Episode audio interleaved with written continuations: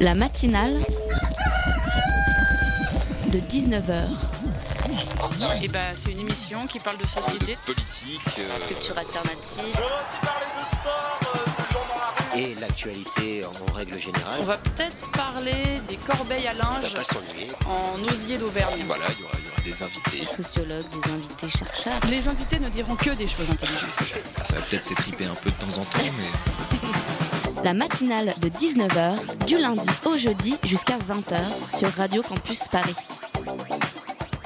C'est l'avant-dernière matinale de l'année 2017. J'espère que vous pleurez dans vos chaumières. Il reste 11 jours avant de tourner la page, mais avant de commencer à penser à mes bonnes résolutions, j'aimerais vous parler d'un sujet qui est passé un peu inaperçu ces derniers jours. Dimanche dernier, c'était la journée de lutte contre les violences faites aux travailleuses et travailleurs du sexe. Ça fait un an et demi que la loi de pénalisation des clientes prostituées a été adoptée et on va pas se mentir, le bilan n'est pas foufou. Médecins du Monde a publiquement pris position dimanche pour la, ah, décriminalisation du travail sexuel. Pour l'ONG, la loi n'a fait qu'isoler et précariser davantage les personnes qui se prostituent et les violences augmentent. Forcément, pour attirer les clients, les travailleurs et travailleuses du sexe se cachent davantage, se rendent moins visibles. À Lille, Sandy raconte dans Marianne qu'il y a plus d'agressions et moins de clients depuis la loi. Avant, je me faisais 200 euros par jour. Aujourd'hui, si je rentre avec 60 à la maison, la journée est belle. À Nantes, une militante associative constate que les prostituées se mettent en danger. Par crainte d'une verbalisation, elles montent dans la voiture sans forcément prendre le temps, comme avant, d'identifier les personnes, de mesurer les risques, de négocier les prix. Dans Presse Océan, Joy se confie le client a voulu reprendre l'argent après un rapport. Il a sorti son couteau, j'ai crié, il n'y avait personne autour, il a pris l'argent. Pour Médecins du Monde, les bons clients, ceux qui respectent le contrat, sont passés par d'autres canaux pour acheter des services sexuels. Restent les personnes qui sont soit les mauvais clients, ceux qui négocient, ceux qui sont pénibles, soit les agresseurs. Sans compter la stigmatisation du travail sexuel encore accentuée. Alors bien sûr, la loi de 2016 propose aussi des parcours de sortie de la prostitution, sauf qu'à ce jour, seules 25 personnes en bénéficient sur tout le territoire. La matinale de 19h, le magazine de Radio Campus Paris.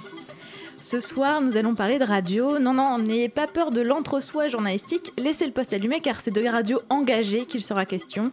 Engagée pour la paix et pas n'importe où, à 80 km de Mossoul, là où l'État islamique faisait régner la terreur il y a encore quelques mois. Depuis plus de deux ans, la radio Al-Salam porte la voix des réfugiés et Maglone Gérardo arrive du Kurdistan pour nous raconter son histoire. Et en seconde partie d'émission, nous recevons Yves Pagès. Il a rassemblé dans un ouvrage une somme pour le moins impressionnante de graffiti, ou plutôt d'aphorismes urbains, et sera là pour nous parler de cet art bien sous-estimé. Alors restez avec nous car ce soir, les invités ne diront que des choses intéressantes. از پارچه اه، موزیک دیاری اه، ق- رادیو اه، آسنا えっ?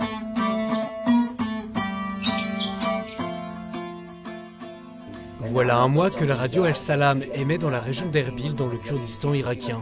Al-Salam, littéralement, la radio de la paix, veut connecter et aider les centaines de milliers de réfugiés qui ont fui les combats et Daesh dans le nord de l'Irak. Initié par l'œuvre d'Orient, le projet visait à relancer une radio chrétienne de la ville de Karakosh, aujourd'hui aux mains de l'État islamique. Mais à Erbil, la radio émet désormais pour toutes les communautés et en trois langues, kurde, arabe et anglais. Radio Al-Salam est pour tous les déplacés, les réfugiés, de toutes les nationalités et de toutes les religions. On ne s'arrête pas à une religion, on s'intéresse à leur humanité. Océan de paix, pas de vague à l'âme. Mon corps propre dans le calme, évitant le drame. Paix aux hommes, paix aux enfants, paix aux femmes. Se passant la paix, se passant le selem Se passant la paix, se passant le selem Se passant la paix, se passant le selem Vous venez de l'entendre, trois langues et un slogan, la voix des réfugiés. La radio Al-Salam est née en avril 2015 dans la province d'Erbil au Kurdistan irakien. L'ONU compte actuellement 3 millions de personnes déplacées en Irak et les deux tiers sont au Kurdistan et viennent s'y ajouter 2000 250 000 réfugiés syriens. Al-Salam s'adresse à ces populations qui pour la plupart ont tout perdu et vivent dans des camps dans des conditions plus que précaires. Il y a des yézidis, des musulmans chiites, sunnites, des chrétiens. Maguelone, bonsoir. Bonsoir. Tu es coordinatrice de la radio. Euh, comment on s'adresse à des populations aussi diverses, sachant que l'un des seuls points communs, euh, c'est le drame qui a marqué leur vie? Alors, excellente question qu'on se pose tous les jours à la radio Al-Salam. Donc, on diffuse, comme vous l'avez dit, en arabe, en kurde, mais aussi en syriaque, issu de l'araméen et la langue des chrétiens sur place. Et on s'adresse à un public extrêmement divers, venant de pays divers, l'Irak et la Syrie, de religions, de confessions, de modes de vie divers. Il y en a qui sont relativement riches, qui ont pu partir avec des choses, il y en a qui ont absolument tout perdu. Certains vivent donc dans des camps, effectivement, mais la majorité est dans des villes, parfois à un travail, ou prend le bus, à la télé, à une vie presque normale. Et donc comment s'adresse avec eux? Ben avec, euh, avec simplicité, avec euh, le, plus de sincérité possible. La radio Al-Salam n'a que des journalistes irakiens, issus de communautés très diverses. On a des Kurdes, des chrétiens, des Yézidis, des musulmans sunnites, chiites. Et le but, c'est que ces journalistes irakiens parlent aux Irakiens et font leur travail de journalistes. Donc ils vont faire des reportages sur le terrain, on a des invités. Et on essaie d'être un pont entre toutes ces communautés qui, euh, dans un pays où la, guerre a mis la mal, à, mal la confiance entre les communautés, ont du mal à se parler. On va tous les voir et on leur dit euh, nous voulons être un pont entre toutes les communautés que vous êtes qui font partie de l'Irak. Alors à mes côtés pour t'interroger, euh, notre coordinatrice à Radio Campus, Elsa. Bonsoir Elsa. Bonsoir Mao. Bonsoir Maguelone. Bonsoir. Moi je voulais euh, déjà poser la, première question que je me suis posée euh, quand j'ai découvert ton existence. Qu'est-ce que tu fais toi en tant que Française de 25 ans à euh, diriger une radio en Irak avec cinq journalistes irakiens? Tu le disais, ils viennent de plusieurs communautés mais ils sont tous irakiens. Toi tu es, française et tu débarques là-bas. Comment t'es arrivée là-bas à, à Radio El-Salam c'est une question, une très bonne question que je me pose et qu'on me pose souvent. Qu'est-ce que tu fais à Erbil? Donc c'est une suite, euh, c'est une suite d'étapes. Déjà, c'est en rapport avec mes études, puisque j'ai fait des études de sciences politiques, de coordination humanitaire. Aussi à mes goûts, j'ai toujours été intéressée par le journalisme. Et ensuite, euh, bah, travaillant dans ce domaine et euh, ayant été diplômée en 2015, j'ai rapidement été aspirée, on va dire, par la crise syrienne d'abord et puis irakienne avec la bataille de Mossoul. Et donc, travaillant à Erbil euh, pendant six mois en ONG, j'ai entendu parler de ce projet et je me suis dit, mais c'est extrêmement intéressant. Ça va me permettre euh, bah, de, couvrir une actualité qui est fascinante. Et puis humainement, de travailler uniquement avec des journalistes irakiens et beaucoup sur le terrain, parce que je les accompagne souvent en reportage. Bah, c'est fou, on vit pas ça tous les jours à 25 ans, d'être à côté de Mossoul qui se reconstruit et de donner deux ans de sa vie à un projet aussi beau. Mais à la base, Radio Al-Salam, c'est un projet qui a été mené par, euh, par deux Français, je crois. C'est ça. En avril 2015, c'est deux Français euh, qui, qui, ont créé la radio. Tout à fait. Donc pourquoi avoir un Français là-bas quand même? Euh, Cette ONG a été, cette radio a été fondée par des ONG françaises. Et ça avait le mérite d'apporter une certaine visibilité, parce qu'en tant que Français, on peut aller voir facilement le consulat français, des ONG, les Nations Unies. Et il faut un Français sur place qui soit le coordinateur de l'équipe et l'interlocuteur vis-à-vis des ONG françaises qui financent le projet, qui le soutiennent depuis maintenant deux ans et demi. Donc je suis en fait l'intermédiaire entre nos bailleurs qui sont en France et le terrain où on reçoit l'argent et des indications et ensuite on fait le travail. Et après c'est pas mal, comme je vous l'ai expliqué, dans un pays euh, ben, qui, a été très mis à mal et où les communautés vivent côte à côte plus qu'ensemble, d'être le français au milieu qui, qui peut veiller à un équilibre entre toutes les communautés et entre tous les points de vue. Alors, ce qui est essentiel à noter, c'est que le but de la radio Al-Salem, c'est pas euh, forcément de s'apesantir sur les souffrances des populations. C'est avant tout euh, une radio de proximité, euh, un peu une sorte de, France Bleu Erbil, avec de la musique, un horoscope, des news, culture, etc. Pourquoi c'est important d'être avant tout une radio normale de détente? Alors, euh, bah on, est, euh, on est un élément de la normalité de ces gens en fait, parce qu'il y a beaucoup de choses qui ont changé pour eux dans leur mode de vie, dans leur perspective d'avenir. Il faut dire que quand ils n'ont pas juste quitté leur maison, ils ont abandonné leurs études, ils ont abandonné leur école pour les enfants. Les perspectives de mariage, ben, quand tu es dans une tente, bon courage. Et puis l'avenir, mais qu'est-ce que c'est? Il y a une, euh, une citation d'un Libanais qui s'appelle Amin Malouf, que je trouve absolument fascinante. On peut se remettre de la disparition de son passé, c'est de la disparition de l'avenir que son nom ne se remet pas je trouve ça extrêmement parlant avec des réfugiés parce que l'avenir, euh, ils savent pas vraiment. Donc on est effectivement une radio de proximité. On a des jeux où ils peuvent nous appeler, ils sont à l'antenne, euh, un petit moment au téléphone, les gens adorent. On veut être avec eux dans le long terme et leur donner une voix. Effectivement, quand on vous parler de résilience, c'est très important pour nous. Ils n'ont pas besoin de nous pour pleurer. Et si on leur demande de raconter ce qu'ils ont vécu de dur, mais sans les aider ensuite, on n'est pas psychologue, on ne sait pas faire ce genre de choses. Donc l'idée est de dire euh, vous aimez vivre, vous, aimez la vie, vous savez faire la fête, chanter, danser. Les Irakiens sont très très bons pour ça. Et on veut être avec eux pour, pour ce genre de choses et leur donner envie ben, de, de, de vivre malgré tout. Et puisque c'est l'enjeu actuellement, de reconstruire. À quoi ressemble le paysage médiatique euh, à Erbil au Kurdistan? Est-ce qu'il y avait déjà d'autres médias qui s'adressaient à ces populations-là? Il y a beaucoup, beaucoup de médias euh, au Kurdistan et en Irak en général. Et donc, effectivement, dans l'éditorat, il y avait euh, des réfugiés, des déplacés. Maintenant, ça ne leur était pas spécifiquement destiné. La, radio Al-Salam s'adresse aux réfugiés déplacés, mais aussi à la communauté locale. D'ailleurs, on diffuse également en kurde, et donc les Kurdes du Kurdistan nous comprennent. Et euh, la spécificité de notre radio, je pense, c'est déjà son indépendance euh, politique, euh, confessionnelle, puisqu'on ne dépend d'aucun parti, aucune autorité locale. Ce qui n'est pas forcément le cas de la plupart des. Bah, il faut bien trouver des financements, et les financements viennent de ceux qui ont de l'argent, donc le, le lien est vite fait, on va dire. Et un parti politique qui a sa radio, certes, voudra informer les gens, mais avec une coloration particulière. Un, une autorité morale, que ce soit un évêque, un cher, yézidi, je ne sais que sais-je, aura forcément son agenda politique. Et après, euh, ça impactera plus ou moins la radio. Donc on a notre indépendance et on a aussi le fait, euh, du fait de la mixité de l'équipe et de notre volonté, la capacité à aller voir des milieux extrêmement différents. Et pourquoi les gens écoutent la radio Al-Salam Pour entendre ce que le média euh, de leur communauté, en fait, ne dira pas. Parce qu'on est allé voir directement chez les voisins. Et ça permet aussi d'entendre peut-être ce que les médias d'autres communautés et ce que disent aussi les autres communautés qu'ils n'ont pas directement quand ils écoutent euh, leur radio de la communauté ou de ce parti politique. Enfin, ça permet de créer de la mixité aussi et du dialogue. Exactement. On donne un peu plus l'opinion à son contraire. Il faut se dire qu'il y a Enfin, la, formation de journalisme en Irak euh, n'est pas aussi euh, longue et plurielle qu'en France, on va dire. Et nos journalistes ont été formés pendant un an par un journaliste de Radio France. Et ensuite, ben, cette volonté en fait de voir un même événement, par exemple les, la libération de Mossoul sous l'angle du déplacé chrétien qui a envie de rentrer chez lui, du déplacé yézidi qui a fui euh, le Sinjar, du sunnite musulman qui vient de Mossoul et qui est maintenant dans un camp, qui ne sait pas qui va revenir, qui ne sait pas s'il va revenir, montre la diversité de points de vue sur un même événement. Et très pratiquement, comment on fait euh, du journalisme quotidien, euh, un peu normal, dans un pays qui est en guerre Parce que c'est pas du tout pareil qu'être envoyé spécial? Hum, je pense qu'il y a beaucoup de questions qu'on s'est posées à la radio Al-Salam qu'on n'a pas dans une radio euh, en France. Par exemple, euh, notre journaliste euh, a été retenu deux heures à un checkpoint, qu'est-ce qu'on fait? Ou alors, c'est quand même un pays où l'été il fait 50 degrés, ben, l'émetteur a un problème parce que la climatisation ne marche plus, mince mince, trouver une solution. Il y, a effectivement des problèmes auxquels on fait face. On a aussi eu euh, la personne qu'on a reçue comme invitée se met à pleurer au micro parce que ce dont elle parle est trop dur. Bon, vite, gérer la crise. Mais après, euh, c'est ce que je trouve agréable dans ce pays, c'est que les conditions de vie euh, ben, sont au, quotidien sont sont pas désagréables. On peut se faire des amitiés extrêmement belles. Le, niveau d'éducation des, des, Irakiens, de culture, est, est remarquable. Enfin, c'est un pays qui a 4000 ans d'histoire quand même, ce qui rend un peu humble en tant qu'Européen.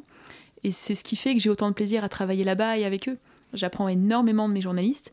Il m'arrive de m'énerver parce qu'ils n'aiment pas travailler sur un tableau Excel, par exemple. Mais en même temps, leur culture et les, les réflexes, leur capacité d'adaptation aux difficultés que traverse leur pays sont incroyables. Parmi vos programmes, il y a aussi euh, des émissions spécifiques liées vraiment à la vie de réfugiés. Euh, Est-ce que vous donnez des conseils euh alors, l'un des buts de la radio Al-Salam est aussi d'être un, pont entre les humanitaires qui arrivent en masse, qui rendent, euh, qui rendent les loyers plus chers, qui vendent dans les restos chers, et que les locaux voient arriver par les aéroports, mais dont on ne sent pas toujours les effets sur place. Moi, j'ai une formation humanitaire, j'ai travaillé un petit peu au, commissariat pour les réfugiés, et ensuite dans l'ONG Acted.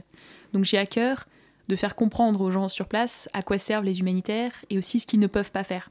Quand des gens m'expliquent qu'on voudrait que... Euh, je, le cite, hein, la plaine de Ninive ne soit plus gérée par euh, le gouvernement de Bagdad, mais par euh, l'ONU. Je leur explique, mais les gars, c'est pas comme ça que ça va marcher. Enfin, ça n'est pas le rôle de l'ONU.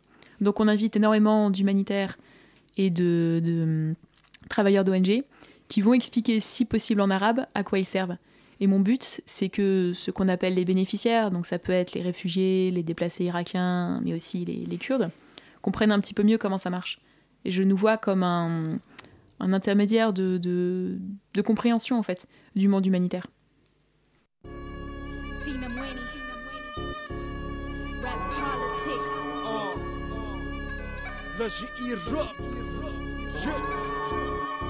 I had a dream that it wasn't all too bad if we all tried alongside, break walls, shake hands. On the other side, nobody is illegal, so I take a chance, then I take a stand, believing the globe is every human's land. Never too late for change, gonna break the silence, wanna break the chains. For the sake of you and I and the next generation living in U-N-I-T-Y. Peaceful state of mind, equal human rights. Proceed without a fight. For these thoughts, I light a candle at night. Please, God, don't let your children die. They already seen too much outside of the TV screen. Marine team in machines, sirens screaming from a shot. Tell me I'm not daydreaming, believing there will be peace. Worldwide, حاش حرب worldwide, حاش حرب worldwide, حاش حرب peace. We just want peace. حاش حرب Worldwide, حاش حرب worldwide, حاش حرب worldwide. سلام حلم طفل انه ينام جيمس معك على البيت جديد. من لاجئي الراب والقلب حديد. عن السلام سلام. بدي أحكي بس بشوف العالم كلها صارت ضدي شرقي ولا غربي البيت هات أنا ما بيهمني هذا الشيء فات فقد شارع هي فني مو شعر فزكات كات روح طفل تنزق على علم مات مات. إنسانية وين؟ ما أنتو اغتصبتوها ما عاد إلى عين. تحكي عن إجرام عين ملايين تنام. الأطفال تحت الركام. ليش بيلوموني لما بطلب السلام؟ ما أنتو ما قدرتوا تحموا حلم طفل إنه ينام. شجع طمع راسي انصرع مين اخترع؟ حرب الفجع. مين اخترع؟ حرب البدع. ناس تعبت من الوجع. حاج قتل بدنا السلام. حاج قتل بدنا السلام. آه. Worldwide, حاج حرب. Worldwide, حاج حرب. Worldwide, حاج حرب. peace. We just want peace. حاج حرب Worldwide, حاج حرب worldwide, حاج حرب worldwide. سلام حلم طفل انه ينام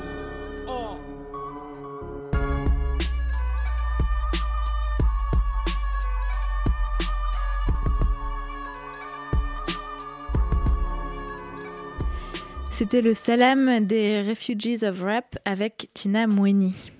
La matinale de 19h du lundi au jeudi jusqu'à 20h sur Radio Campus Paris. Vous êtes bien sur Radio Campus et ce soir, on se branche sur une autre fréquence, le 94.3 à Erbil, dans le Kurdistan irakien. C'est la radio Al-Salam, audible également en ligne. Euh, Maguelone, est-ce qu'il y a un reportage de la radio qui t'a particulièrement marqué? Un reportage que j'ai fait, mon plus beau reportage, euh, c'était le premier, c'était pour le Nouvel An kurde. J'étais euh, dans un camp de réfugiés syriens qui s'appelle Kouchtapa, c'est euh, dans le sud d'Erbil. Et donc les Kurdes m'ont absolument impressionné par leur talent de danseurs, de musiciens, de- d'acteurs. C'est impressionnant parce que je suis, moi-même musicienne, j'adore le théâtre. Et j'ai trouvé très très fort la façon qu'ils avaient d'exprimer leur exil, leur, la rage de vivre qu'ils peuvent avoir, l'amour de la Syrie et le désespoir de ce que c'est devenu. Il y avait énormément de jeunes qui étaient très très très très bons. Et ils m'ont dit avec humour, bah oui, ça fait 4 ans qu'on est là, donc on a eu le temps de s'entraîner. Mais j'ai été impressionnée par... euh, ils abordaient des thèmes qui étaient parfois lourds par euh, leurs pièces de théâtre, leurs chants, et la, la capacité qu'ils avaient à mettre, euh, à mettre ça en scène. Et en même temps, bah, la, la- la beauté tout simplement de, de la culture kurde, de leur danse, de leur chant. Ce qui était assez beau aussi, c'est qu'on peut avoir des, des préjugés, on va dire, sur la condition de la femme, les rapports hors, les rapports euh, hors-femmes là-bas. Et là, pour le coup, euh, bah, tout le monde était à l'égal, euh, sur scène, dansait ensemble. C'était extrêmement beau à voir. Et quel, quel retour vous avez de manière générale de la part euh, des, de ceux qui vous écoutent? Hum, Il y a le, la- enfin, les, les auditeurs apprécient le fait d'avoir un média qui est proche d'eux. Ils ont vu beaucoup, et c'est assez classique euh, lorsqu'il y a une crise humanitaire, de journalistes qui arrivent et qui les prennent en photo dans des conditions parfois extrêmement humiliantes. Et les journalistes font leur travail. hein. Je, je connais beaucoup de reporters internationaux là-bas qui disent Bah oui, on les a pris euh, blessés dans la boue parce que, faut qu'on montre ce qui se passe sur place.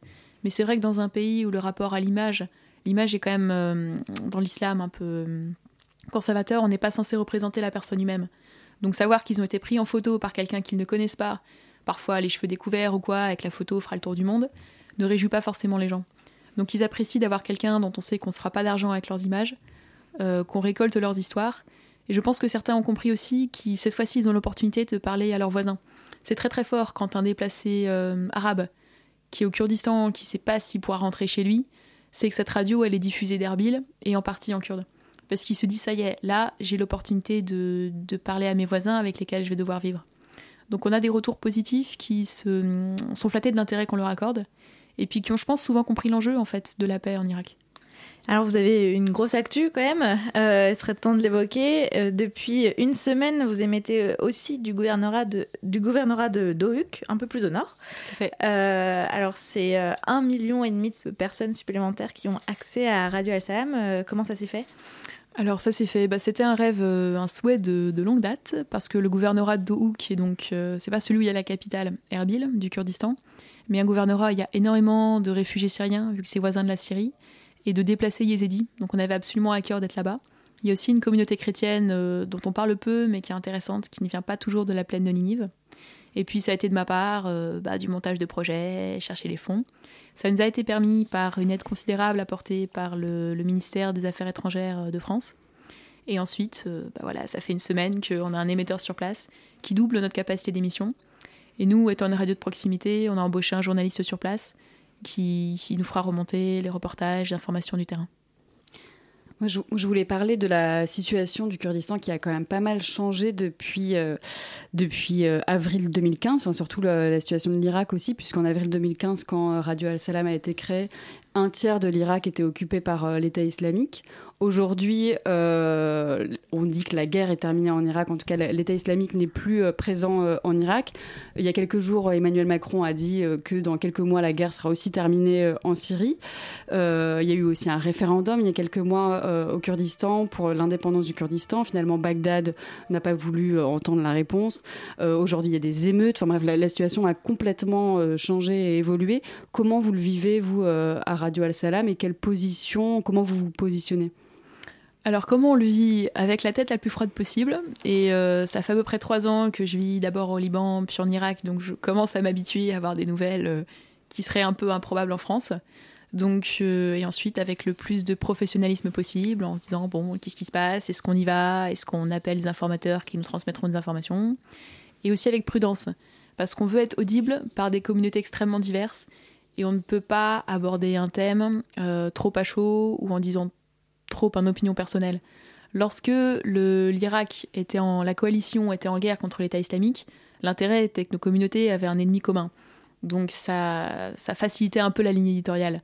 Depuis, l'enjeu le, pour moi est encore plus intéressant et encore plus complexe. C'est la réconciliation de tout ce monde et la reconstruction du pays ensemble. Et donc, bah, le référendum, typiquement, était extrêmement intéressant à vivre parce que les agendas étaient différents entre des déplacés arabes, le gouvernement de Bagdad, et les Kurdes. Et pour nous, ça a été dire des faits que les faits et aller chercher le plus possible d'opinions diverses. Il y a une phrase euh, de Martin Luther King euh, que je trouve absolument visible en Irak. Soit nous vivrons ensemble comme des frères, soit nous mourrons ensemble comme des imbéciles. Il suffit d'aller en Irak pour voir que c'est très très très parlant. Leur pays est magnifique, ils pourraient y vivre ensemble de façon très très bien, mais ils peuvent aussi y crever comme des imbéciles. Ah, mais mardi, il y, a, il y, a encore eu des, des, morts dans des manifestations. Euh, voilà, des, c'est, enfin, c'est quand même extrêmement tendu euh, en ce moment. Vous avez vu une évolution? Est-ce que pour vous, vraiment, pratiquement, ça a des conséquences sur votre travail, sur la manière dont les gens vous perçoivent euh? Je pense que vous parlez de Sunemania, où il y a eu des, des émeutes et on mm-hmm. a brûlé les sièges de partis politiques, oui.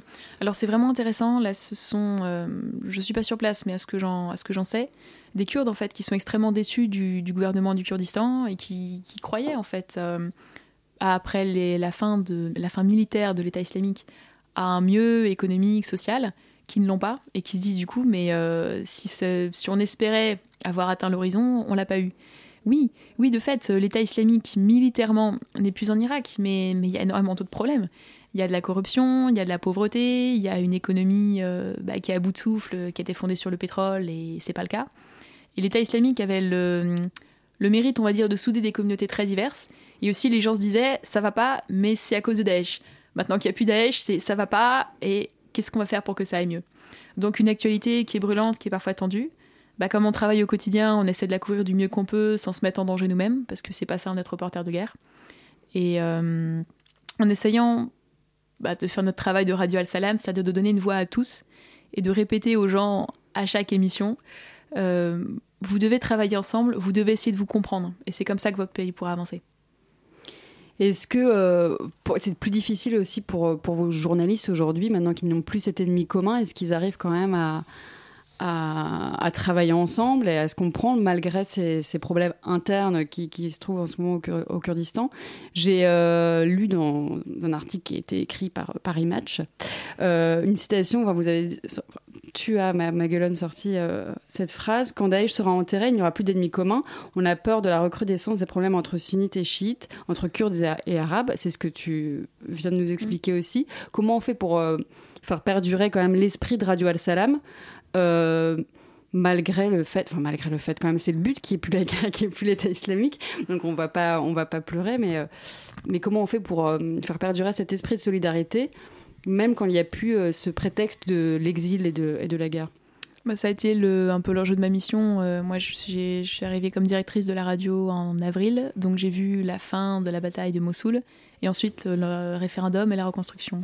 Comment on fait au sein de la radio? Ben, On a une équipe euh, extrêmement chouette qui croit au projet en fait et qui a compris que la radio Al-Salam a un intérêt non seulement euh, avec Daesh euh, comme voisin en gros, mais ensuite pour la reconstruction. Donc tous sont convaincus de l'utilité de cette radio parce qu'ils le voient au quotidien comme pont entre les communautés. Et, la preuve, c'est que ça marche.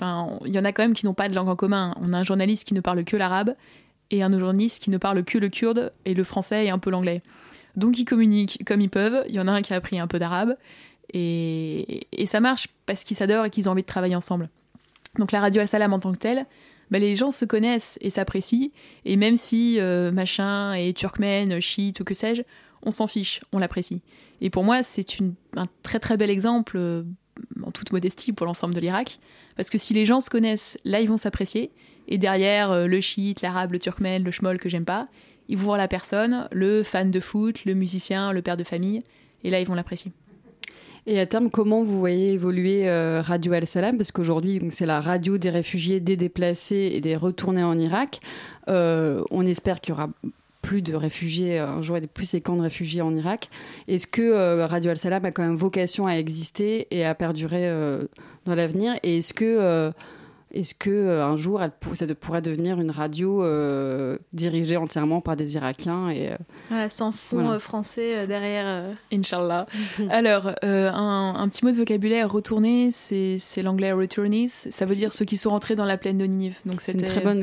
ouais, c'est très bien de le préciser parce que je ne savais pas exactement. Non, non, mais c'est un terme humanitaire. on appelle réfugiés déplacés ceux qui sont en mm. exil. Et puis, ben, quand ils rentrent, en fait, souvent ils rentrent dans un endroit qui a été dévasté, donc il faut encore s'occuper d'eux. Et donc la radio Al-Salam a évolué d'elle-même en tant que radio des réfugiés et des déplacés et de ceux qui étaient rentrés dans la plaine de Ninive.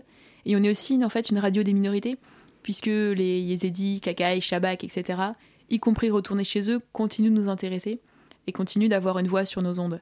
Et comment la radio Al-Salam euh, se voit, comment je la vois s'évoluer dans le futur?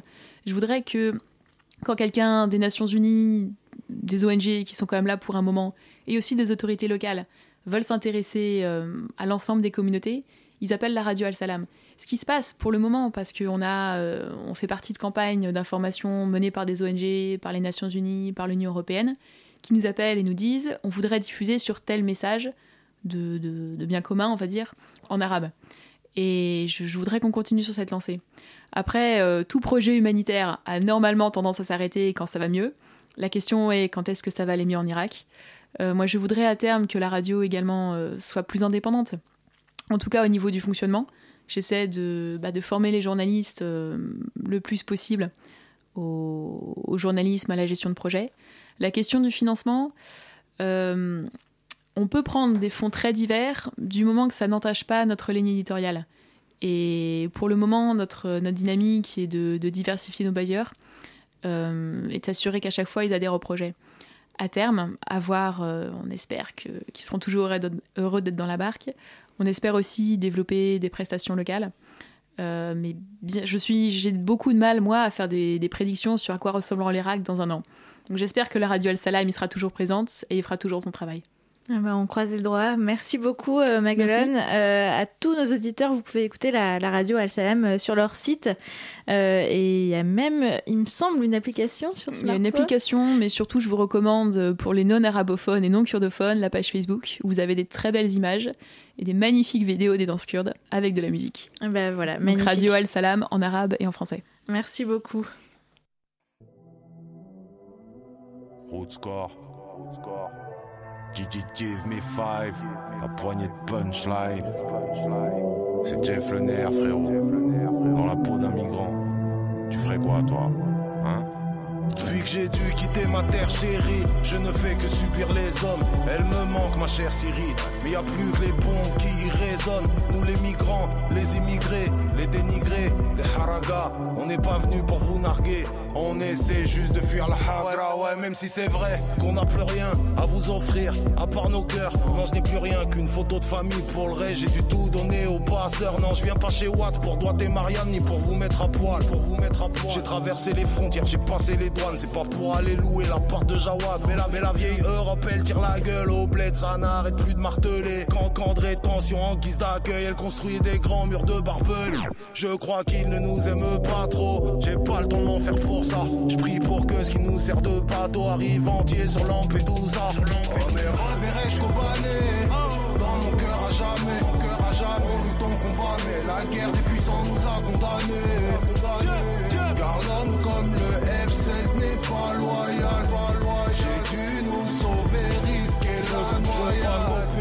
L'homme, l'humanitaire n'est pas une passion. Ils sont aussi doués pour le partage que je le suis pour la natation. Bidonville en guise d'asile, parqué entre déracinés. On devient la Libye des racistes et de ceux qui aiment voir la paix vaciller. Lui, lui me dit qu'il vient du Soudan, qu'il travaille dans une Syrie. On a bien ri quand je lui ai dit qu'en Syrie je gagnais ma vie en Soudan.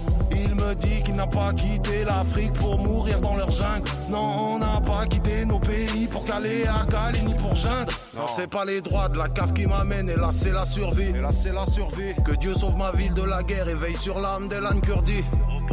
Non, c'est pas les droits de la cave qui m'amène et là c'est la survie. Et là c'est la survie. Que Dieu sauve ma ville de la guerre et veille sur l'âme d'Elan Kurdi. Elan Kurdi. Oh, mais reverrai-je la guerre des puissants nous a condamnés. Car l'homme comme le F16 n'est pas loyal.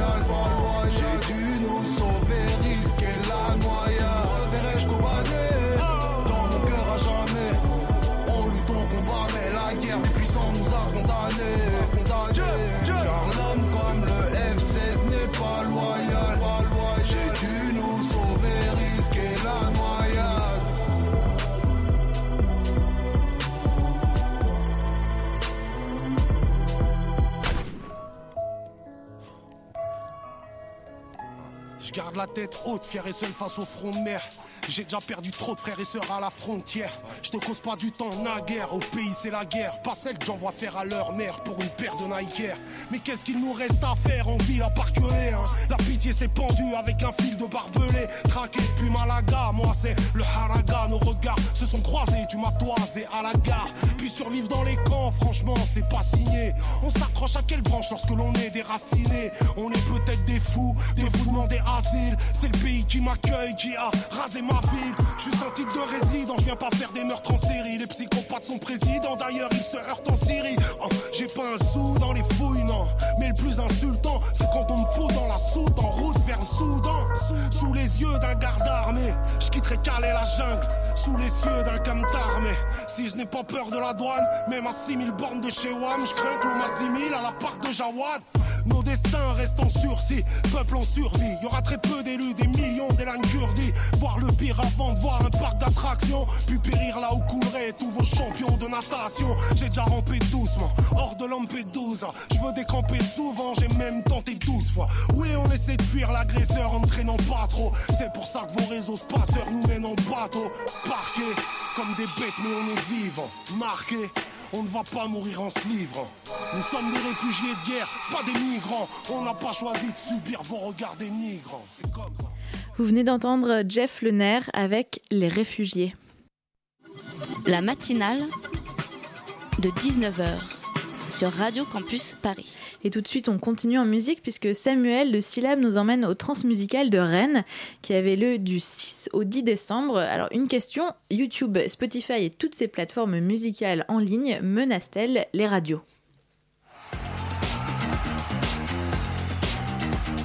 Radio Campus Trans. Interview, reportage, chronique et mix live. Parlant de se balader à droite à gauche, notre ami reporter Samuel se balade lui toujours de droite à gauche et il nous a ramené eh ben, justement son reportage qu'on va écouter tout de suite. Bonjour, bienvenue à tous pour cette euh, table ronde consacrée aux algorithmes et aux prescripteurs humains. Ce matin, à la Maison des Associations, les participants à la table ronde Algorithmes versus prescripteurs humains étaient très attentifs, pendus aux lèvres des intervenants. Si je reviens à justement ce titre, les plateformes aujourd'hui ont des algorithmes, ont des playlists. Est-ce que ces playlists sont une menace euh, pour euh, vis-à-vis -vis de ce que proposent les radios? Menace le mot bien gros. Je pense que ce que j'expliquais dans ces papiers, c'est que euh, le monde de la radio va probablement vivre, euh, c'est pas moi qui l'invente, hein, c'est les, interlocuteurs euh, à qui je vous parler, va probablement vivre une décennie qui va ressembler à la décennie du disque euh, aux 20 ans du disque euh, qui, viennent de, qui, s'achève à peu près, de la musique enregistrée. Julien Pion, directeur de la Ferrarock, à l'initiative de cet échange, nous explique le point de départ de cette thématique. Alors, euh, depuis quelques temps, on réfléchit sur notre projet, parce que la Ferrarock, c'est une fédération qui est assez ancienne et on a besoin régulièrement de se reposer les questions de base euh, de qui on est, de qu'est-ce qu'on a envie de faire, à quoi on sert. Et euh, dans le cadre de ces débats, on, a clairement euh, et, logiquement été amené à réfléchir sur ce qui nous entoure aujourd'hui, les algorithmes, l'action de la prescription, parce que nous on se pose comme des prescripteurs humains. Et, après, derrière ça, il y, a le symptôme aussi de, d'avoir peur aussi de perdre pied dans, ce monde qui parfois nous dépasse, dominé par Internet, dominé par des grands géants avec une concentration de plus en plus forte. Et du coup, on s'est dit pourquoi pas euh, mettre en place une réflexion plus large, euh, associer d'autres personnes à ça, pour ouvrir un peu notre, euh, notre champ de vision. La diversité des contenus et la diversité des supports pour écouter et découvrir de la musique est aujourd'hui considérable, et pourtant l'exposition des esthétiques musicales est très réduite. Ce constat fait, nous avons posé la question à plusieurs intervenants à l'issue de l'échange. en fait, finalement, c'est pas très surprenant. Sofian Fanen, journaliste cofondateur de lesjours.fr et auteur de Boulevard du Stream. Euh, il y avait peu de chances pour que euh, la, bascule du monde de la musique, d'un monde physique euh, à un monde dématérialisé, change le monde de la musique. Finalement, les auditeurs sont les mêmes, les maisons de disques sont les mêmes, les artistes sont les mêmes, les enjeux commerciaux sont à peu près les mêmes. Donc, il y, a des reproductions. Euh, il y a des reproductions des enjeux commerciaux. Forcément, euh, les plus gros labels ont le plus de force pour pousser leurs artistes qui sont les plus gros, mais aussi les plus gros artistes sont les plus gros parce que ils touchent quelque chose de partagé par un grand nombre de personnes. Oui, alors pour nos labels indés, on n'est pas du tout sur ce genre de, euh, d'espoir. Maud Gary, délégué général de la Félin, Fédération nationale des labels indépendants. On n'est pas dupe, c'est un océan qui est très large et la musique indépendante, elle va jaillir, mais pas forcément par ce biais-là, ou alors euh, par chance, parce que ça va être intégré dans une playlist. Et donc le travail que font les labels indépendants reste quand même euh, ailleurs, en dehors des plateformes. Ce qui est très différent, c'est qu'en radio, on est dans un phénomène de, de mass market. Xavier Filiol, directeur de Radio Line, portail de radio et podcast, co-organisateur du Salon de la radio et de l'audio digital. C'est-à-dire qu'on a besoin d'avoir une, taille critique, que ce soit euh, euh, d'un point de vue euh, business ou d'un point de vue même de, valorisation et de représentation d'un territoire. Hein. alors que sur, Internet, c'est plutôt du, média personnel finalement. Chacun crée son propre média. Et du coup, c'est une agglomération, j'allais dire, un agrégat de petits médias qui font le grand média Internet. C'est-à-dire que même quand je fais ma playlist sur Deezer Spotify, c'est ma playlist. Et je contribue, petit, petit canot, à la grande rivière euh, qui va être représentative ou pas euh, de ce que les autres vont écouter. Les jeunes de Parcours en Trans croisés au retour nous citent tous la même plateforme pour découvrir de la musique. YouTube. Bah, sur YouTube. Et sur YouTube. Moi j'écoute de la musique sur YouTube, ouais pareil. Sachant que YouTube est le plus grand catalogue musical sur Internet qui réunit autant des titres rares et oubliés que des nouveautés, car alimenté par ses utilisateurs, peut-on en conclure que la diversité sur Internet restera tant que chacun d'entre nous aura la possibilité de partager de la musique? Début de réponse dans cette conférence à réécouter sur rencontredébat.letrans.com. C'était un reportage de Samuel Retailleau, notre partenaire Syllab, dans le cadre de l'émission réalisée par les Radio Campus au Transmusical de Rennes cette année.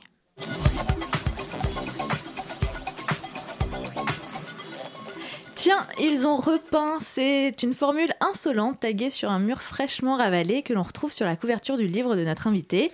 Yves Pagès, bonsoir. Bonsoir. Votre ouvrage est une compilation d'inscriptions murales que vous appelez des aphorismes urbains. Vous nous direz ce que ça veut dire.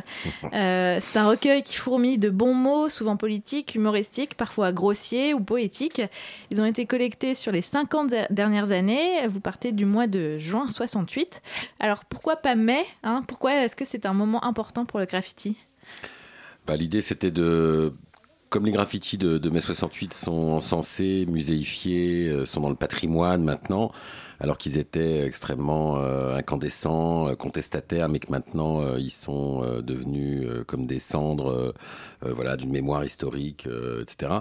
Et que d'ailleurs j'avais déjà consacré un livre à, à ces graffitis il y, y, a, une vingtaine d'années, parce que j'ai, voilà, j'étais tombé dedans, ça m'avait fasciné. Et puis maintenant, je pense que du coup, ils n'ont plus aucune valeur poético-subversive de l'époque.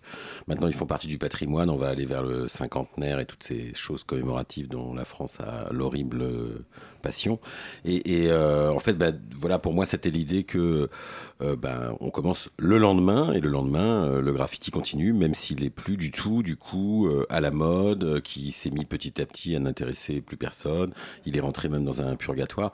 Donc c'est là où moi, c'est cette continuité en fait.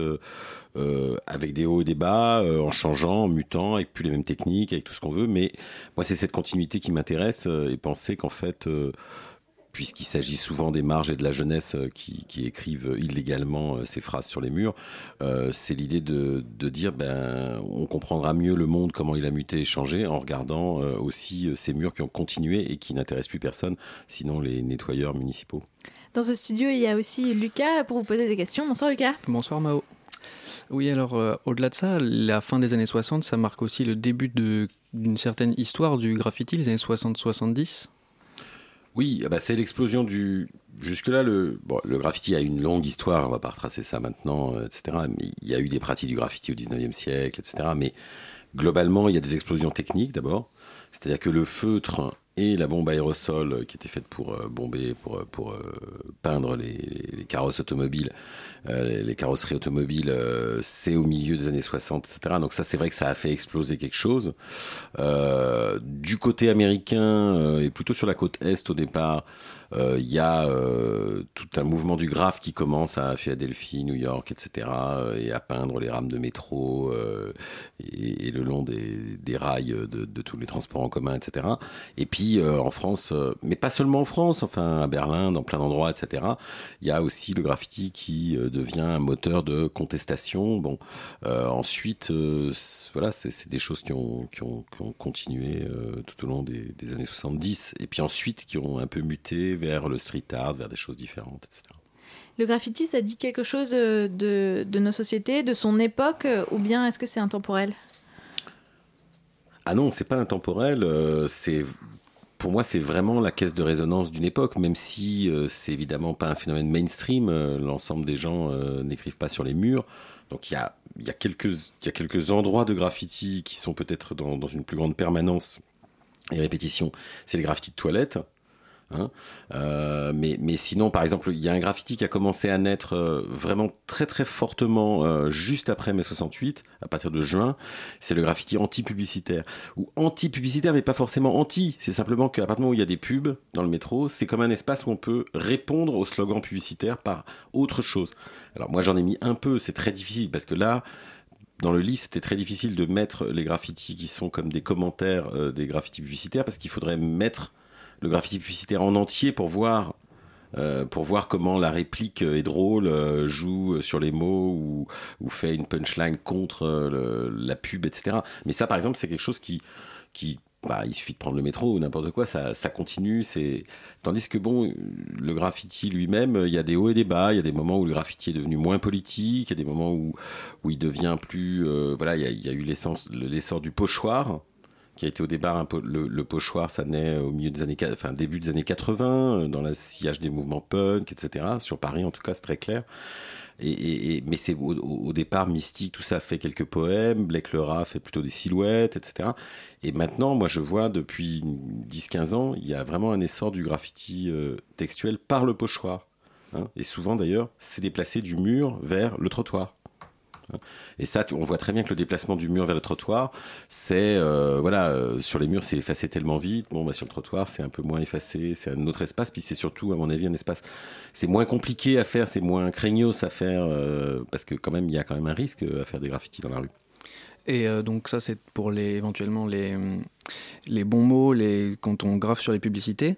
Quand, quand le graphe a un rôle politique, d'après vous, quel rôle il peut jouer dans le combat politique, notamment en mai 68 ou à d'autres... euh, Bah, on a vu, ça c'est quand même assez frappant, à chaque fois qu'il y a eu euh, différents mouvements, et qui étaient souvent d'ailleurs aussi des mouvements euh, euh, étudiants, euh, mais qui ont pu, euh, y compris, c'est les mouvements étudiants à l'Est, euh, en Allemagne, euh, qui ont fait chuter le mur de Berlin. Ensuite, c'est pas eux qui ont pris le pouvoir euh, dans l'ancienne Allemagne, hein, mais euh, c'est souvent ces mouvements de jeunesse, et ces mouvements de jeunesse, ils s'accompagnent en effet d'une d'une créativité qui est à la fois euh, contestataire, ouais, euh, bah, on a vu ça dans les mouvements contre la loi travail euh, euh, l'année dernière, c'était couvert de les parcours de manifestation étaient couverts de graffiti et qui étaient avec des éléments comme ça très politiques, mais aussi des éléments assez ludiques, assez drôles, les concours de jeux de mots entre Rennes et Nantes euh, qui se renvoyaient la balle euh, pour faire des battles euh, de blagues en fait.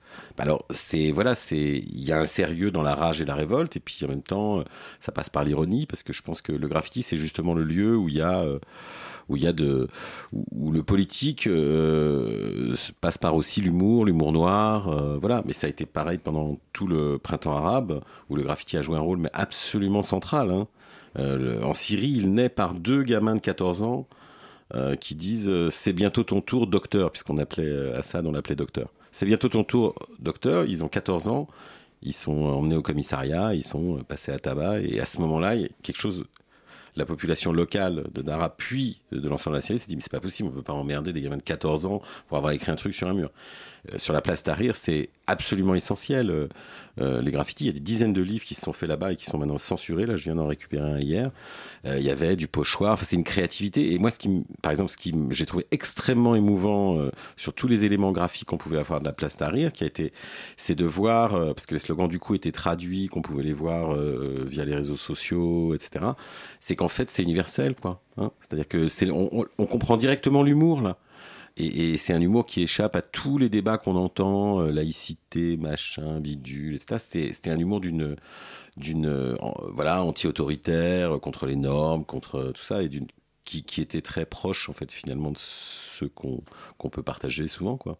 Alors comment vous avez fait? Alors déjà comment vous avez fait pour sélectionner? Parce que la source est, est vraiment infinie et comment vous avez fait pour tout rassembler? Parce que ces écrits euh, par essence ils sont effacés au fur et à mesure. Vous avez tout récolté au fil des années, vous avez trouvé des photos. Ouais, bah c'est. En fait, la, passion au départ, euh, il y a une dizaine d'années, moi je me suis toujours intéressé à, à ça, quoi, aux arts graphiques euh, anonymes, collectifs, illégaux. Mais, mais il y a une dizaine d'années, disons que j'ai commencé, on m'a offert un appareil photo numérique et euh, j'ai commencé à saouler euh, mes enfants euh, en m'arrêtant partout pour photographier des choses. Ensuite, il faut avoir un regard de mouche hein, un peu latéral comme ça pour voir ce qui se passe sur le côté. Moi, je fais du scooter, donc je me balade en banlieue, à Paris. Donc dès que je revenais du boulot, je prenais un autre chemin, je regarde, on commence à connaître les spots, les endroits, etc. Et puis petit à petit, j'ai commencé à les mettre sur mon blog euh, archive.net et ensuite à les transcrire parce que je me suis dit finalement le graffiti, il circule beaucoup aussi sur le net, mais il circule comme une image choc. Et, moi, j'avais envie de vraiment dire, c'est pas seulement une image, c'est vraiment un texte. Et il faut le respecter comme texte. Moi, je suis écrivain, je suis éditeur, etc., de choses soi-disant sérieuses. Et moi, j'avais envie de dire, mais ça aussi, c'est une forme d'expression collective sur lequel il faut prêter une attention euh, sérieuse, même si c'est pour euh, se plier de rire par terre. hein. Euh, ensemble, construisons un monde sans brocoli. Moi, c'est un de mes préférés. Franchement, je le trouve magnifique.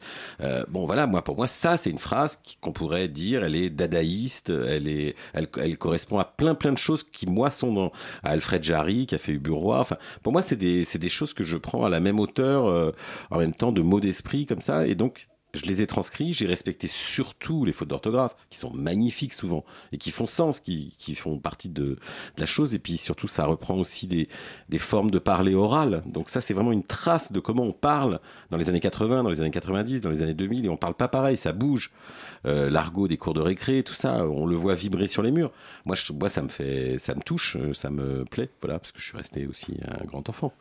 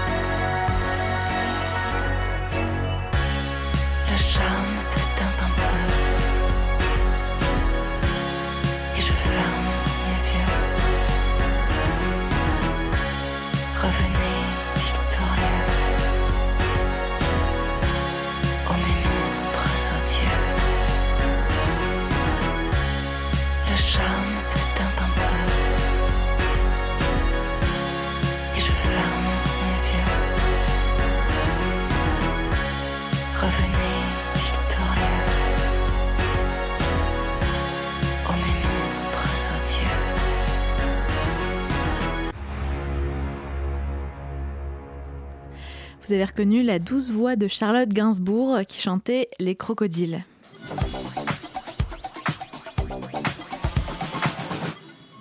Vous écoutez Radio Campus Paris et ce soir nous sommes avec Yves Pagès, auteur de l'ouvrage Tiens, ils ont repeint, une compilation de plus de 4000 inscriptions murales. Alors Yves Pagès, est-ce que vous avez déjà écrit sur les murs? Euh, oui, oui. je le confesse. Bah, j'ai fait ça quand j'étais euh, quand j'étais euh, gamin, d'abord à la craie, en marquant des conneries, puis en me faisant un peu choper par le petit sergent de ville qui à cette époque-là faisait traverser les rues. Euh, puis des fois je marquais des petits cycles, des petits acerclés, tout ça. Enfin bon, c'était les années 70. Et puis j'en ai fait quelques-uns euh, juste au moment de la magnifique marche pour l'égalité euh, dans les années 83. euh, euh, avant l'arrivée des marcheurs, on avait couvert tous les murs du coin, d'ailleurs, parce que moi je suis né dans le coin, avec marqué Métissez-vous et tout ça. On avait inventé un, un mouvement qui s'appelait le mouvement extrême centre qui avait rien de pré-macronien et qui malheureusement s'appelait ça faisait mec. Bon ça c'était assez malheureux. C'est pour ça qu'on l'a autodissous assez rapidement parce que c'était vraiment un peu trop euh, viril. Et, euh, et puis ensuite j'en ai refait bah, dans les quand j'étais étudiant à la fac à Jussieu euh, donc là, c'était que des graffitis vraiment à la bombe après, vraiment là, voilà, oser. Maintenant, j'oserais moins. J'avoue, je suis un peu moins courageux parce que j'ai pas envie de faire une garde à vue, j'ai pas envie de, etc. Et donc, euh, et de me masquer, de tout ça, ça me, voilà, les gens plus jeunes peuvent le faire. Et euh, donc maintenant, en fait, j'ai un marqueur souvent sur moi. Donc je, je marque des petits. euh, des petits, euh, des petits slogans. Alors en général, moi, je, comme mon, mon, mon blaze de, je les ai mis hein, dans le livre. Mon blaze, c'est euh, laps oups. Mhm. Ça, C'est lapsus, mais laps Ouais. oups. Euh, c'est en fait c'est à chaque fois un peu des faux lapsus. euh, voilà. Par exemple, au lieu de un train peut en cacher un autre, moi je mets un rien peut en cacher un autre. Et tout d'un coup, ça devient d'une profondeur métaphysique euh, super beau. Voilà. C'est magnifique. Aujourd'hui, c'est de plus en plus toléré, l'art urbain, le graphe comme ça, voire parfois demandé, notamment par des municipalités. Est-ce que pour vous, c'est une bonne chose ou bien ça marque la fin de la transgression et de la liberté et de... Bah, vous remarquerez en tout cas que pour tous les lieux insti- institutionnels comme le mur à Oberkampf ou tous les grands murs aveugles on a demandé à une dizaine d'artistes officiels du milieu du street art, euh, vous remarquerez il n'y a jamais un mot écrit. Jamais. Il n'y a pas de mot. Donc vous déplorez Bah, C'est-à-dire que c'est ça que je trouve absolument dr- dramatique. Moi, j'aime les artistes qui sont euh, à la marge du, du street art et qui continuent. Banksy le faisait, euh, même s'il a sûrement vendu son âme une centaine de fois euh, pour spéculer sur son image, mais, mais, mais, mais quand même, il marquait des mots. Il jouait sur le rapport texte-image, etc. Moi, pour moi, le- vraiment la, la personne que je peux idolâtrer, qui est mort euh, à 23 ans, là, c'était Zo Project, qui est né dans le 20e euh, euh, et qui euh, vraiment faisait des espèces, mais c'est extraordinaire, il faisait des espèces de, de chimères, euh, de, de corps, anim, de corps euh, hommes animaux, etc., qui faisait dans, dans, dans tout, dans tout Paris, au rouleau à peinture, mais toujours, il, il mettait une petite phrase, il y avait, il y avait une phrase quand même. Il avait envie de dire quelque chose, il était un peu poète, quoi. Et moi, c'est vrai que ça me fatigue un peu, disons, euh, tout, le côté carriériste du street art. Euh, On a un style, et puis on met son blaze, et puis on attend que la galerie euh, vous intronise. jeune, jeune star de ce milieu. C'est vrai que ça me fatigue un peu parce que par ailleurs, il faut être hyper clair, par ailleurs, tout ce qui est graffiti avec inscription, d'où que ça vienne, hein, que ce soit fait par des graffeurs banlieue ou des étudiants aux beaux-arts ou des énervés de tête de cortège, tout ça, ça disparaît dès le lendemain ou en deux jours. C'est à la vitesse de disparition et de ripollinage de tout le reste pour préserver des espaces comme ça, un peu officiels. Ça m'énerve pas, mais disons que ça, ben, ça, me fatigue un peu. Puis moi, j'habite un peu plus en banlieue. Bon, bah, ça me fait un peu rire, quoi. C'est-à-dire à Paris, maintenant, c'est tout propre, sauf euh, euh, si vous allez à la butte aux cailles. Alors, on va garder les, petits pochoirs de mystique, on va les, mystifier, justement. Et puis, euh, dès qu'il y a quelqu'un qui marque une connerie sur un mur, euh, ça va pas, quoi. Donc, euh, c'est dommage, quoi. D'ailleurs, la, loi parle de dégradation ou détérioration volontaire d'un bien appartenant à autrui. Euh, et ça, donc, vous remarquez qu'à Paris, euh, c'est de plus en plus lisse. Euh, Est-ce qu'il y a des pays qui sont plus accommodants, qui laissent encore Bah, en fait, c'est pas des pays, c'est- moins des questions, justement, c'est moins des questions de pays que c'est des questions de ville, en fait. Si vous allez à Marseille, à Marseille, il y a encore quand même de Noailles euh, cours Julien, etc. Il y a encore quand même des, des pauvres qui ont le droit de vivre au centre-ville. Et il y a euh, beaucoup, beaucoup de graffitis en centre-ville. Euh, à, à Naples, c'est évident. À Naples, il y a des graffitis des années 70 hein, qui sont encore sur la patine des villes aujourd'hui. Euh, donc ensuite, c'est sûr qu'à Bordeaux, vous pouvez passer, vous pouvez marcher pendant des heures, vous ne trouverez plus un graffiti en centre-ville. Ça, dépend vraiment, c'est ville par ville pour moi. Et ensuite, voilà, moi, comme je suis passionné de graffiti, j'avoue que moi, l'aspect dégradation, j'ai énormément de mal à, la comprendre parce que traverser des rues où il y a des petits carrés gris euh, sur fond euh, gris plus foncé euh, ou des pubs partout ou vendre les trottoirs de la ville à Jean-Claude Decaux, moi, ça me paraît être une pollution visuelle nettement plus pénible que de se réveiller le matin et de voir un aphorisme dingo sur le mur. Moi, ça me met de bonne humeur pour la journée, moi. Eh ben, merci beaucoup Yves Pagès. Votre livre est publié aux éditions La Découverte et on peut dire que c'est plutôt une bonne idée de cadeau pour Noël. Euh, la matinale s'est terminée pour cette semaine. Merci à Nina et Elsa qui ont préparé cette émission. Merci également à Adèle qui l'a réalisée. Vous pourrez retrouver l'émission en podcast d'ici quelques minutes sur le site de l'émission radiocampusparis.org et sur notre page Facebook, la matinale de 19h. Et tout de suite, restez bien connectés sur le 93.9 car dans quelques secondes, vous entendrez vos cinéphiles préférés dans Extérieur Nuit.